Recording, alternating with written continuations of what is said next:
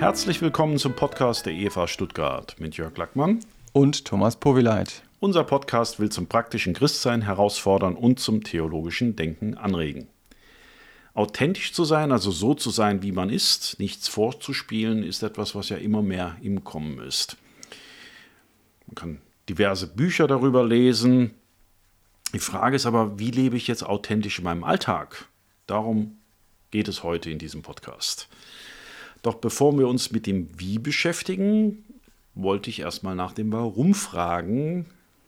Thomas, warum soll man sich denn mit diesem Thema beschäftigen? Warum ist das wichtig? Und was verstehst du unter authentischem Leben? Da kann man Verschiedenes verstehen. Also was ich früher darunter verstanden habe, manchmal war mehr so der Missbrauch. Mhm. Da bin ich dann allergisch, aber ich glaube, du willst bestimmt in eine andere Richtung. Was ist so dein Thema, wenn du daran denkst? Ja, mir geht es eher um den Gebrauch. Also authentisch zu leben heißt ja, ich spiele dem anderen nichts vor. Ich verstell mich nicht. Ich stehe zu meinen Stärken, aber auch zu meinen Schwächen. Und das, was die anderen über mich denken, wird eben zweitrangig für mich. Es geht also es geht mir eher darum, ehrlich vor mir selbst und vor anderen zu sein. Also so hätte man den Podcast auch nennen können, wie gehe ich ehrlich mit dem anderen und mir selber um. Ähm, ich finde, das Thema ist sehr wichtig, weil es in der Bibel immer wieder vorkommt, auch wenn natürlich das Wort Authentizität so nicht vorkommt. Ich habe es richtig gelernt, ja, also kann es mhm. jetzt auch mittlerweile schreiben. Ähm, ja, aber die Sache ist da. Also entweder wird Authentizität äh, direkt angesprochen oder sie kommt indirekt vor. Ich denke da zum Beispiel an Matthäus 23, Vers 5. Da sagt der Jesus über die Pharisäer, ihre Werke tun sie, um sich, vor den, um, um sich von den Menschen sehen zu lassen. Ja, also darum mhm. geht es ihnen nur. Ähm, also ihr Image war ihnen sehr wichtig und sie wollten eben nicht so ehrlich sein, dass man ihnen in die Karten schauen konnte. Und in Apostelgeschichte 5, da haben wir Ananias und Sapphira die haben die Gemeinde getäuscht. Also sie waren nicht ehrlich in dem, was sie vorgaben zu geben, war es ja in dem Punkt. Und ja, da ging es ihnen auch eben um ihr Image, was denken die anderen von mir. Und wenn wir die Bibel auf das Thema hin untersuchen, authentisch zu leben, dann werden wir ganz schnell merken, Gott will, wir sollen authentisch leben. Und deshalb ist es wichtig, dass ich mich damit eben auch beschäftige. Hat ja auch mit Wahrheit zu tun. Mhm, auf jeden Fall. Was zeige ich? Die Frage, die sich mir da jetzt stellen würde, muss ich alles öffentlich machen? Ähm, gibt es da so, so Richtlinien, wo man sagen kann, bis dahin ist es noch in Ordnung, bis dahin ist es zu viel? Mhm. Hast du dir darüber auch Gedanken gemacht? Ja, ich weiß nicht, ob ich die Richtlinie nennen könnte, aber ja, zunächst das war mal. ein gutes Wort, aber ich habe beim Aussprechen habe ich schon gedacht, gefällt mir nicht das Wort, ja. aber ich habe keins gefunden. Genau, aber äh, also zu deiner Frage, muss ich alles öffentlich machen? Nein, das heißt Authentizität auf jeden Fall nicht. Jesus selbst hatte ja verschiedene Kreise gehabt. Da gab es die 70, da gab es die 12 Jünger, da gab es die drei vertrauten Jünger. Und jeder Kreis hatte ein unterschiedliches Level an Vertrautheit. Also was ich in dem Kreis mit den drei Jüngern anspreche, das gehört nicht unbedingt in den Kreis der 70 äh, weil eben vielleicht bei den 70 auch nicht jeder den Kontext der Geschichte kennt, vielleicht auch mit mancher Offenheit nicht wirklich umgehen kann. Aber das Entscheidende ist nicht, wem ich es schlussendlich sage, sondern wichtig ist, habe ich überhaupt jemanden, der mein Herz kennt, der das kennt, was mich in meinem Inneren bewegt und der eben auch meine Motivation dazu kennt. Hättest du da ein Beispiel? Das mit Pharisäern und also Ananias und Sapphira war ja das Negativbeispiel, mhm. die nicht in ihr Herz haben blicken lassen, sondern mhm. getäuscht haben, irgendwas aufgebaut haben. Ein positives? Ja, es gibt ein Beispiel oder vielleicht mehrere, eins kann ich herausgreifen. Paulus lässt in einem seiner Briefe uns sehr, sehr stark in sein Herz hineinschauen. Das ist der zweite Korintherbrief. Und da sagt Paulus zum Beispiel in 2. Korinther 1,8: Denn wir wollen euch nicht in Unkenntnis lassen, Brüder, über unsere Bedrängnis, die uns in Asien widerfahren ist, dass wir übermäßig beschwert wurden, über Vermögen, so dass wir sogar am Leben verzweifelten. Wir selbst hatten aber in uns selbst schon das Urteil des Todes erhalten, damit wir nicht auf uns selbst vertrauten, sondern auf Gott. Also das heißt, Paulus erlebt hier eine Verfolgung und er lässt uns in sein Herz schauen. Also er öffnet den Vorhang so seiner Souveränität, wo man denkt, naja, der Paulus, der macht das alles sehr souverän. Äh, der vertraut ja immer auf Gott, der kommt nie in den Strudel der Verzweiflung, aber Pustekuchen. Also er zeigt hier sehr deutlich, äh, das ist nicht das wahre Bild von mir. Also du musst jetzt nicht die perfekte Vorstellung von mir haben. Äh, Paulus denkt hier, sagt hier, ich musste, ich dachte, ich muss sterben oder ich will sterben, denn diese Situation geht über meine Kräfte.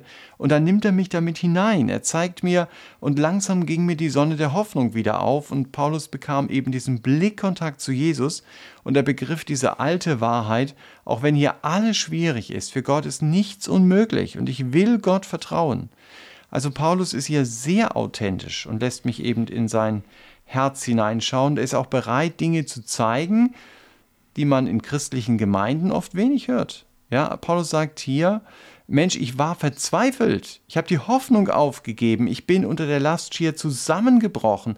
Ich habe Gott nicht mehr vertrauen können. Und auf solche Fragen haben wir natürlich oft so unsere Standardsätze. Ja, weil Jesus deine Hoffnung ist, musst du die Hoffnung nicht aufgeben. Oder Gott legt dir nicht mehr auf, als du tragen kannst, deshalb kannst du deine Last tragen oder du musst Gott einfach vertrauen. Das ist alles richtig. Aber es gibt ja Situationen im Leben, ich habe es mal so umschrieben, da erreicht Gottes Wort nicht mehr mein Herz. Äh, und wenn ich das, was ich empfinde, dann nicht sagen darf oder meine nicht sagen zu dürfen, weil mein Image beschädigt wird, dann kann es sein, dass solche Situationen wirklich geistliche Spätschäden in meinem Leben hinterlassen oder dass ich dem Glauben ganz den Rücken kehre. Aber daran ist dann nicht Gott schuld, sondern eben mein Theater, das ich vor den anderen spiele. Mhm. Also interessant, die Situation war ja schon vorbei mit Paulus. Er hätte es ja gar nicht sagen müssen. Vor allem, wenn ich denke, da waren diese Superapostel, mhm. die ihm noch gesagt haben, du bist eh nicht richtig, wir sind viel besser.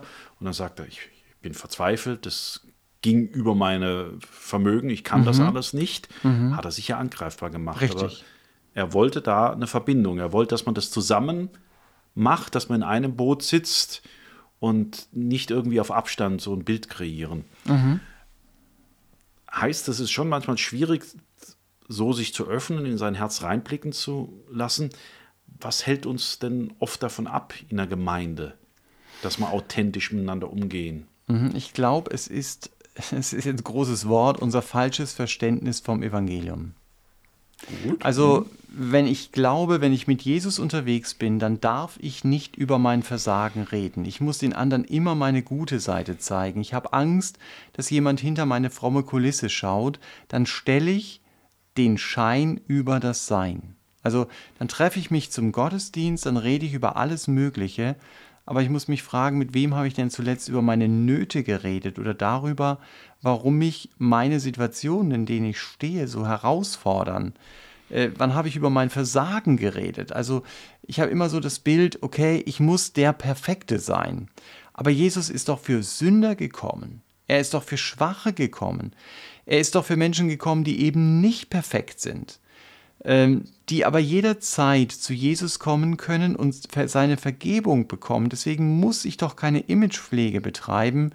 An den Punkten, an denen ich versage, gerade da darf ich doch die Kraft des Evangeliums erleben und dass Gott mir vergibt. Und wenn er mir vergibt, wenn ich das erlebe, dann bricht doch die Freude des Evangeliums an diesem Gott, der mir vergibt, so richtig durch. Also das heißt, Evangelium heißt doch, ich erlebe Gott gerade in meinem Versagen.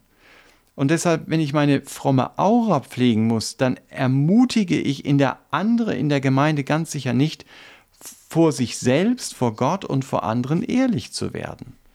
Und manchmal möchten Christen auch nicht, dass andere wissen, ich habe ein seelsorgerliches Gespräch in Anspruch genommen, ja, aber da ging es um Probleme. Ähm, es ist klar, dass diese Inhalte des Gespräches, die dürfen nicht rausdringen. Aber warum darf niemand wissen, dass ich ein Gespräch hatte.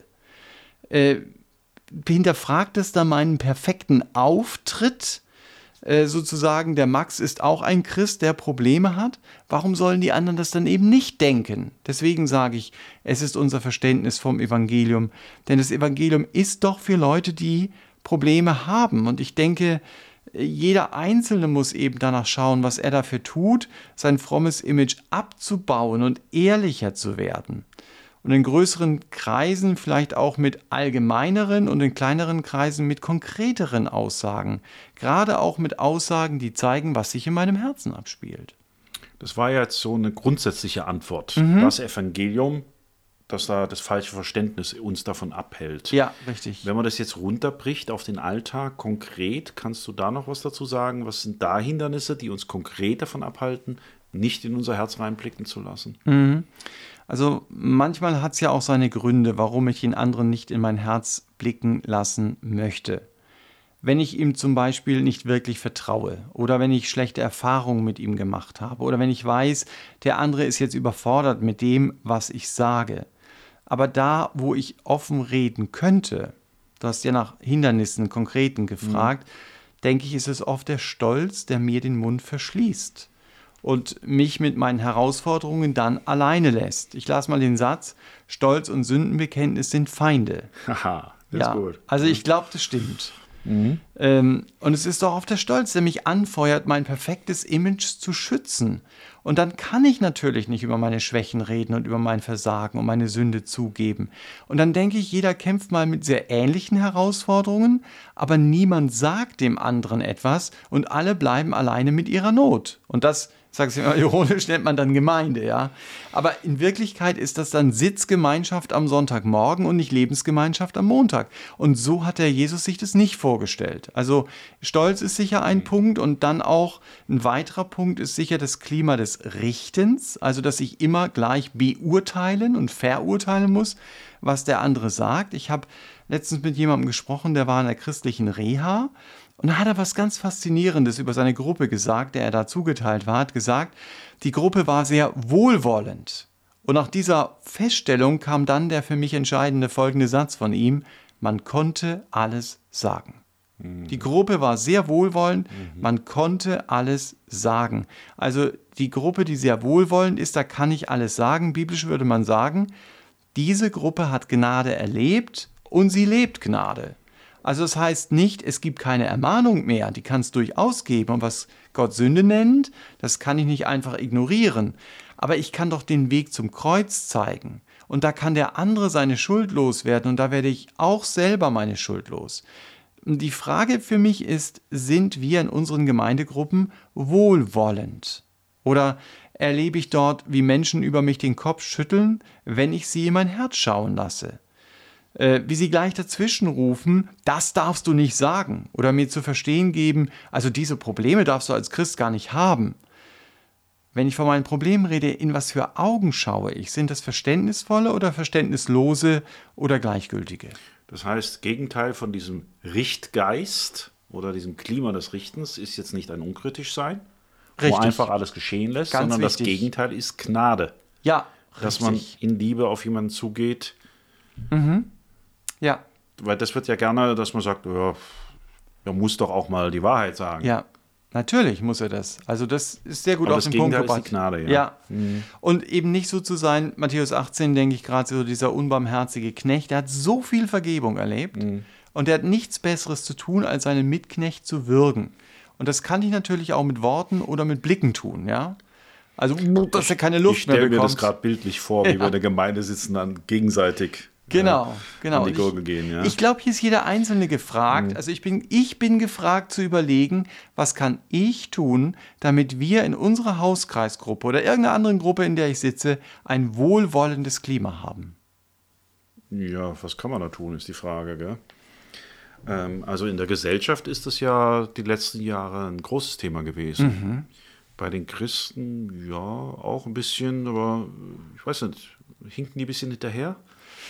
Es kommt du? drauf an, also ich habe mir da ja auch Gedanken drüber gemacht, wenn ich ja. dann genauer hinschaue, wenn Leute von Authentizität reden, ähm, dann meinen sie oft was anderes darunter. Also sie reden ja weiter munter hinter meinem Rücken dann, also mhm. in der Welt. Äh, mhm. man will sich nicht in die Karten schauen lassen. Ich denke, das ist immer noch der Normalfall. Aber es wird oft als Argument genommen, wenn ich dir mal so richtig sagen will, was ich von dir halte ja, ja, dann begründe ich das mit, naja, ich bin halt authentisch. Ah, ich, das war dieser ja. Missbrauch, den ich ganz am Anfang meinte. Genau. Ja. Dann sage ich dem anderen, wie ultra Panne er ist oder sowas in der Richtung äh, und sage, ja, ich bin authentisch, ich mhm. verstell mich halt nicht äh, und erschütter den anderen in seinen Grundfesten oder Eigentlich sowas. Eigentlich ist er nur lieblos. Genau. Oder dass ich zu einer Gruppe sage, äh, ich habe keine Lust mehr, mich an die Höflichkeit hier anzupassen. Ja? Jetzt lebe ich mal aus, wer ich wirklich bin. Ich bin authentisch, aber es ist genau wie du sagst, letztendlich ist es lieblos. Ähm, also Authentiz Authentizität. du hast gesagt, äh, ja, du hast das Wort gelernt. Genau. okay. Äh, ja. Wird nicht immer, aber sehr oft auch als Vorwand genommen, um rücksichtslos zu handeln. Äh, die Haltung ist, die anderen sollen mich so ertragen, wie ich bin. Ich habe keine Lust, länger auf sie Rücksicht zu nehmen. Aber das ist nicht das, wovon die Bibel redet. Aber es ist in der Tat so, dass manche Gruppen, die mit Glauben gar nichts zu tun haben, mehr Offenheit leben, als in manchen Gemeinden gelebt wird. Und ich glaube, das hängt damit zusammen, dass Christen hohe Erwartungen aneinander haben und es ihnen sehr schwer fällt zuzugeben, ich habe versagt. Wobei wir da von dem von vorhin waren, dann haben sie eigentlich das Evangelium nicht verstanden, sage ich jetzt mhm. auch in einem sehr richtenden Geist, ja. wenn ich, ich gerade ja. reflektiere. Ja, könnte ich auch ein bisschen mehr Verständnis haben. Aber ist schon irgendwo so, oder? Genau. Ich habe das Evangelium das, nicht verstanden, ja. ich richte den anderen. Ähm, und Weil, äh, ja? Ja, ja, nee, nee, passt schon. Und ich glaube, dass ich als Christ auch von Menschen ohne Jesus eine Menge lernen kann. Also da in dem Lernen bin ich leider persönlich nicht so gut drin. Ähm, aber ich habe da schon gedacht, es gibt ja so das Thema Minimalismus, hat jetzt mit unserem Thema nichts zu tun. Da sagt ja. die Bibel mir immer wieder, ey, sei zufrieden, lass dir an Kleidung und Nahrung genügen. Also modern würde ich sagen, lebe minimalistisch. Und da könnte ich sagen, hey, diesen Trend, den finde ich richtig gut, den gibt es schon in der Bibel, das will ich leben, aber die Bibel geht weit darüber hinaus und dann könnte ich mit dem Evangelium anknüpfen. Und genauso ist es hier bei der Authentizität. Äh, die Bibel unterstreicht das ja. Ich soll authentisch leben.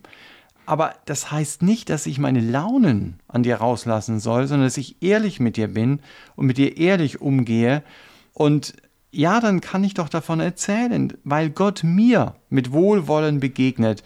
Deshalb will ich auch dir mit Wohlwollen begegnen. Und deshalb ist dieses Leben durchaus möglich. Und ich glaube, was hier bremst, ist, man vertraut sich nicht wirklich. Und, mhm. und wenn ich dann eben entdecke, da gibt es Gruppen, die haben mit Jesus nichts zu tun, die leben die Offenheit aber viel besser, als ich das mache, warum sollte ich nicht von ihnen lernen? Also ich nehme doch viele Lernmöglichkeiten, wenn ich arrogant denke, naja, von denen kann ich halt nichts lernen, das sind halt keine Christen.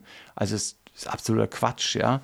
Also wenn Gruppen mit nicht, von Nichtchristen miteinander vertrauter umgehen, als ich das in der christlichen Gruppe erlebe, dann muss ich mich doch fragen, warum ist denn das so? Und das darf ich zum Gebetsanliegen natürlich machen, aber vielleicht gibt es auch Punkte, wo ich sage, da stelle ich es fest, da will ich es lernen. zum Schluss vielleicht, was sind jetzt so ein paar konkrete Schritte, um diesen Weg hinzugehen, sein, in sein Herz reingucken zu lassen? Mhm. Ich habe mit dem Wort auch Probleme. Mhm. Authentizität, ja, siehst du? Ja, fast, fast ja, ja, Ich habe Vorlauf gehabt. ja, ja. Äh, hast du da so ein paar Schritte? Oh, eins, zwei, drei, vier. Ja. Möglichst einfach problemlos? Nein, natürlich nicht. Ja, Authentizität einfach gemacht. Ja, so Checkliste, alles gut. Und wenn du es nicht kannst, bist du selber schuld. Nee. Genau. Also Vertrauen hattest du eben, das, das fand ich einen wichtigen Punkt, weil ich glaube, manche nicht-christliche Gruppen, ähm, die haben einfach viel miteinander erlebt, sich geöffnet. Das war einfach eine genau. Gemeinschaft da. Und äh, wir halt aus Großstadtgemeinden haben natürlich Problem, dass man manchmal mehr so veranstaltungsmäßig denkt ja. und sonst halt schwierig ist. Man läuft sich halt nicht beim, im Supermarkt über den Weg. Über den Weg, ja. Genau. Also ich glaube, zunächst ist mal wichtig, dass ich verinnerliche, Gott will, ich soll authentisch leben. Mhm. Also das habe ich ja am Anfang auch gesagt. Äh, und da ist Bibellesen auch wieder ganz wichtig und dass ich mich vielleicht auch mal auf dieses Thema fokussiere. Wo redet die Bibel denn von einem authentischen Leben und wie zeigt sie auch konkrete Inhalte? Und dass ich auch dafür bete und sage, Herr, hilf mir, authentisch zu leben. Das heißt zum Beispiel Thessalonikerbrief, weil als du vorhin erwähnt hast, du bringst ein Beispiel, habe ich gleich an 1. Thessaloniker 1 gedacht wo er gesagt hat, ich habe äh, mich bei euch verhalten wie eine Mutter mhm. oder wie ein Vater und ich habe mein Leben mit euch geteilt. Richtig. Also er, er hat extra herausgestellt, ich komme nicht, um euch anzuprägen, sondern ich habe mein Leben mit euch mitgeteilt. Das war so mein Ja. erster Impuls. Du hast dann im Korinther das Beispiel genommen, auch von Paulus. Genau, wo ja. Paulus ja auch sein Leben teilt und sagt, so Ja. ging's mir, so ging's Ja. mir in meinem Herzen. Ähm, und ich glaube, ich muss einfach auch dann in vertrauterem Kreis, also im kleineren Kreis, einfach mal die Mauer des Schweigens durchbrechen. Also zum Beispiel zu sagen, hey, ich habe mir in der letzten Zeit keine Zeit genommen, Gottes Wort zu lesen. Bitte betet für mich, dass ich schaffe. Oder welche Tipps habt ihr dafür? Äh, Oder ich sage, du, mir kommen immer wieder mal Gedanken, gibt es Gott überhaupt oder bilde ich mir das nur ein, dass es ihn gibt? Ähm, was macht euch denn so sicher, dass es Gott gibt? Das sind ganz andere Ebenen, das diskutiert man in Gemeinden oft gar nicht. Äh, Oder ich komme nur ganz schwer damit klar, dass ich keinen Partner habe. Bete, dass ich besser damit klarkomme. Oder dass Gott äh, die Situation verändert. Oder äh, dass ich sage, hey, ich hänge immer wieder auf irgendwelchen Pornoseiten fest. Wie kann das anders werden? Und für alle diese Fragen gibt es Gottes Gnade. Und ich glaube, dass wir das wenig irgendwie im Blick haben. Vielleicht muss ich es mal mehr nach dem weltlichen Motto wagen, ist der Ruf erst ruiniert, lebt es sich ganz ungeniert so, ja. Also ähm, man ich- muss vorsichtig sein. Ich glaube, das Ja. sind zwei Ebenen. Weil ich bin ja vom Persönlichkeitstyp einer, der sich, äh, ich bin ja mehr sachorientiert, Mhm. will eine Sache gut machen und mm, achte nicht so unbedingt drauf, was Menschen sagen. Das ist bei mir immer so zweite Linie. Das macht mir nicht so viel aus. Ist aber was anderes, als sich dann zu öffnen. Das Ja. sind für mich schon noch zwei Ebenen. Man kann das auch alles sehr gefühllos machen, dass man sagt, ach, ich lasse das dann an mich ran. Mhm. Aber du meinst natürlich, dass man halt wirklich auch mal den ersten Schritt macht Richtig. und dann einfach so das Eis gebrochen ist und dass mal was ins Laufen kommt. Also, Und ich glaube, das muss ich häufiger machen. So eine Mauer des Schweigens durchbrechen. und du hast die Hoffnung, dass man durchaus auch selber da was verändern kann, Ja. indem man selber offen wird, dass die Offenheit dann auch wieder Offenheit zurückbringt. Genau. Weil Also- die Leute sich danach sehen oder ich glaube schon. da was ich glaube schon. passiert. Ja. Also wenn ich da in Kreisen sitze mit verschränkten Armen und Ja, erwarte, dass die anderen mal ein bisschen authentischer sein sollen, ich glaube, da sitze ich dann, bis ich alt werde und meine Beerdigung anmelden kann. Also ich muss selber diesen ersten Schritt gehen und sagen, die Bibel lehrt es mich, authentisch zu leben, also will ich es tun. Was sind konkrete Schritte? Und konkrete Schritte kann nur sein, dass ich den anderen auch einen Blick in mein Herz gebe. Klar, das muss dann auch eine etwas vertrautere Gruppe sein. Das muss nicht von der Kanzel oder am weißen Brett sein. Aber dass ich da wirklich ganz konkrete Schritte gehe. Und das, äh, das finde ich halt wichtig. Und dann ermutige ich auch andere Christen dadurch. Zu sagen, hey, das könnte ich ja auch mal machen. Äh, Und klar, es wird Leute geben, die meine Offenheit ausnutzen. Ja, also die mir dann irgendwas vorhalten, was ich vor Monaten gesagt habe oder so in der Richtung. Aber ich muss mich dann auch fragen, Moment mal, es gibt Leute, die mich ausnutzen werden, aber auf der anderen Seite gibt es einen Herrn, der sagt, ich möchte, dass du offen lebst. Und äh, es ist mir klar, das kann zu einer viel tieferen Gemeinschaft in der Gemeinde führen. Dann muss ich mich entscheiden, was will ich tun? Will ich mich schützen und sagen, nee, auf keinen Fall? Äh, oder will ich sagen, Herr Jesus, weil du das sagst, du gibst mir auch die Kraft, äh, dann eben damit umzugehen. Man kann da ja auch schrittweise vorgehen, dass man erstmal mit kleineren Sachen antestet und dann schauen, bewährt sich der andere auch. Richtig. Ja, weil Jesus hat sich ja auch nicht, der hat ja auch verschiedene Kreise gehabt und das waren auch verschiedene Kreise der Offenheit. Richtig. Das kann man nachlesen. Und dass man einfach äh, Schritt für Schritt, bis es dann zu was Näherem kommt. Ja. Und ich glaube, dass es Leute schon auch motiviert, das wird Zeit brauchen, auch authentischer zu leben. Aber ich habe das letztens gehört, äh, ein recht bekannter Pastor, der eingeladen war. Äh, und er kam mit seiner Frau und die haben offen gesagt, also auf dem Weg hierher haben wir uns mal richtig Ah, gestritten. wir haben denselben Podcast gehört, ich sehe schon. Ähm, Er ist bekannt und- dafür, dass er mit seiner Frau streitet. Ja. Er sagt das offen. Ja, aber Ja. auch sich versöhnt. Ja. Und Ja. derjenige, der es erzählt hat, er hat es gar nicht selber erzählt, sondern jemand anders hat es erzählt, hat gesagt, das hat mich beeindruckt. Mhm. Ja, also dass du das nicht irgendwie kaschierst, bei uns alles perfekt. Äh, letztens hat äh, der Kollege mich hier gefragt, ja, wenn ich in die Bibel schaue und mir die Ehepaare in der Bibel anschaue, Mhm. dann erzähl mir mal, welches Ehepaar perfekt war. Ja, Ähm, und da gibt es vielleicht was, Zacharias und seine Frau Elisabeth. Ja, Die vielleicht. kommen gut weg. Ja, Aber das. aber wir wissen auch nicht so viel von ihnen. Ja, boah. genau. Also um, um deutlich Ja, zu machen, nee, viel, Leute ja. haben wirklich authentisch, die Bibel berichtet Ja. hier an dem Punkt eben authentisch. Ähm, und, und dazu kann ich nur ermutigen, weil du mich zu, nach konkreten Sachen gefragt hast.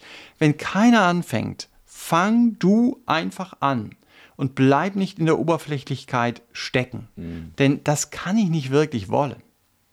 Was mir geholfen hat, schon als Jugendlicher, die Angst zu verlieren, dass man dann sich eben so schutzlos macht, war ein Vers aus Sacharja, wo es eigentlich um, um Israel in der Zukunft geht, wo er gesagt hat, Israel hat keine Mauern und ich werde eine feurige Mauer um dich sein. Sacharja 2, Vers 8. Wow, wusste Ja. ich nicht mehr. Und das war für mich immer so, das habe ich für mich auf mein Leben angewandt, dass ich sage, okay, ich öffne mich jetzt hier und du wirst meine Feuer Firewall übersetzt auf heutzutage. Du bist meine Firewall, also du bist meine feurige Wand, ähm, dass Gott mich schützt. Also natürlich nicht sehenden Augens ins Verderben rennen und da ähm, den Falschen das sagen, aber auch trotzdem einen Schritt ins Vertrauen wagen, mal in diese Richtung, dass da eine Offenheit entsteht. Genau. Und, Das und war- sich fand ich vielleicht auch immer hilfreich. Ja, sich herausfordern lassen und sagen, das kann doch nicht sein, dass Menschen, die ohne Jesus unterwegs sind, eine größere Offenheit leben als wir als Christen. Also da muss sich doch was ändern, oder? Wäre schön, ja. Das ist dann echte Gemeinschaft, äh, Mhm. eine echte Liebe, ein Kümmern umeinander. Und ich glaube, die Leute wollen das. Also, Mhm. Und sie sollen es. Von der Bibel her sollen sie es, Ja. ja. Ja, ja, ja. ja, mit den Aussagen würde ich sagen, beschließen wir jetzt den Podcast heute Ja. über Authentizität. Authentizität. Authentizität. Tät, ja. Oh, bin jetzt schwach hier. Ach ja, gut. Das, also, darüber sich ins Herz blicken zu lassen, das finde ich eine viel schönere Beschreibung. nee, ich finde das Bild echt toll. Ja. Sich ins Herz blicken lassen, das finde ich, das ist für mich nochmal greifbar. Mhm. Oder das ist das andere Wort. Ja? Also, Ende des Podcasts von Evangelium für alle in Stuttgart. Und wir hoffen, das konnte euch auch motivieren, mal drüber nachzudenken, wo kann ich denn authentisch sein in den Lebensbereichen, in den Gruppen? Wo könnte man so erste Schritte machen? Dass man sich da mal öffnet und dass da Leben reinkommt und, und Liebe und Gemeinschaft und das nicht so steril ist. Wenn ihr Fragen habt, über die wir sprechen sollen oder Anmerkungen zum Podcast, schreibt uns doch unter podcast.efa-stuttgart.de und wir wünschen euch Gottes Segen für euer authentisches Leben.